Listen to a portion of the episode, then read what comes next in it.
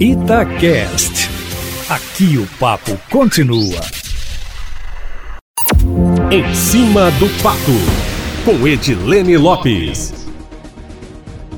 Boa tarde, Eustáquio Ramos. Boa tarde aos ouvintes do Plantão da Cidade. Estamos chegando com informações quentinhas aqui na coluna em cima do fato. O delegado e ex-deputado federal Edson Moreira planeja lançar ainda neste ano, Eustáquio, um livro chamado Agora é Comigo. Segundo o autor, o título é referência a uma frase que ele disse quando o goleiro Bruno chegou preso à delegacia de homicídios em Belo Horizonte, suspeito de matar Elisa Samúdio. A obra é uma coletânea dos casos de polícia em que o delegado atuou e que mais repercutiram nos últimos 30 anos. O livro será publicado pela editora Sarvier, de acordo com Moreira, e a previsão é que seja lançado no próximo dia 18. Suicídio com cinco tiros, suicídio com 12 facadas, chacina do Taquaril, crime das viúvas negras, de acordo com o delegado, estão entre os casos narrados. No livro, ele também vai contar como a participação como observador na investigação do caso do maníaco do parque, em São Paulo,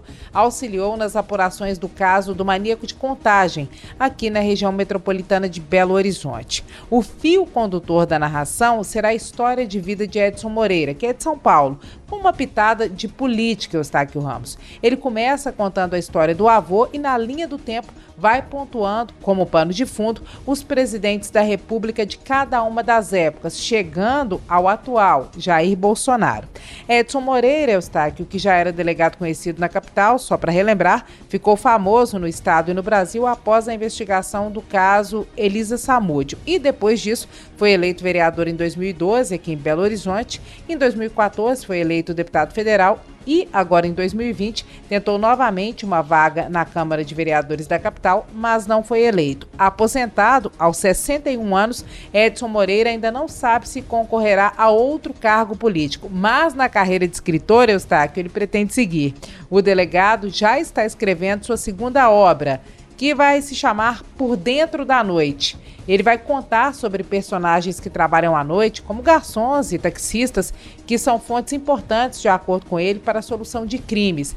E vai narrar também, Eustáquio Ramos, bastidores do que ocorre na calada da noite em Brasília, nas negociações e confraternizações que são realizadas em restaurantes da capital federal, onde, segundo ele, o futuro do Brasil é decidido entre drinks e alguma diversão. Ao que tudo indica, o deputado vai contar apenas os milagres, mas não vai falar os nomes dos santos, Eustáquio Ramos. Agora, por falar em política, Minas Gerais virou um destino frequentado pelos integrantes do Palácio do Planalto. Além do ministro do Meio Ambiente, Ricardo Salles, que veio ontem inaugurar um programa e uma indústria de compostagem no norte de Minas, e o presidente Jair Bolsonaro, que deve vir no próximo dia 17 para liberar recursos para a BR-367, que dá acesso a Porto Seguro, Conforme nós informamos em primeira mão aqui na Itatiaia, o ministro de Minas e Energia, Bento Albuquerque, deve vir também no início da semana que vem para tratar de questões relacionadas aos baixos níveis de água na represa de Furnas.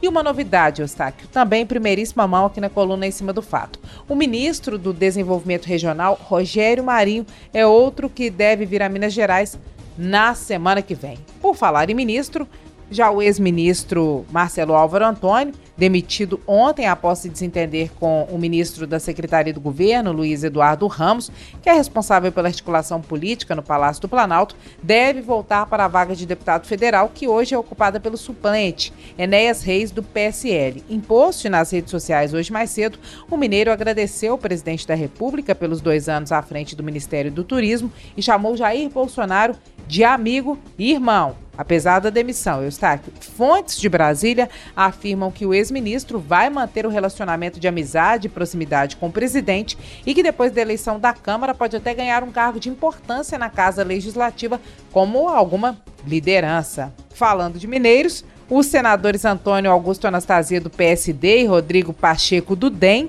são cotados para a presidência do Senado. O cargo é importantíssimo porque, além de presidir o Senado, o presidente da casa também é o presidente do Congresso, que é formado pela Câmara dos Deputados e pelo Senado. Os dois são órgãos legislativos, mas o Senado é um revisor do que é votado na Câmara. Em um cenário de cerca de 10 candidatos, Anastasia está no topo da lista do Senado. Eustáquio, para a Câmara dos Deputados, que também terá eleição, o deputado Fabinho Ramalho, do MDB, também aparece cotado. A eleição será no dia 1 de fevereiro. É isso, meu amigo Eustáquio Ramos. Amanhã eu volto, sempre em primeira mão e em cima do fato.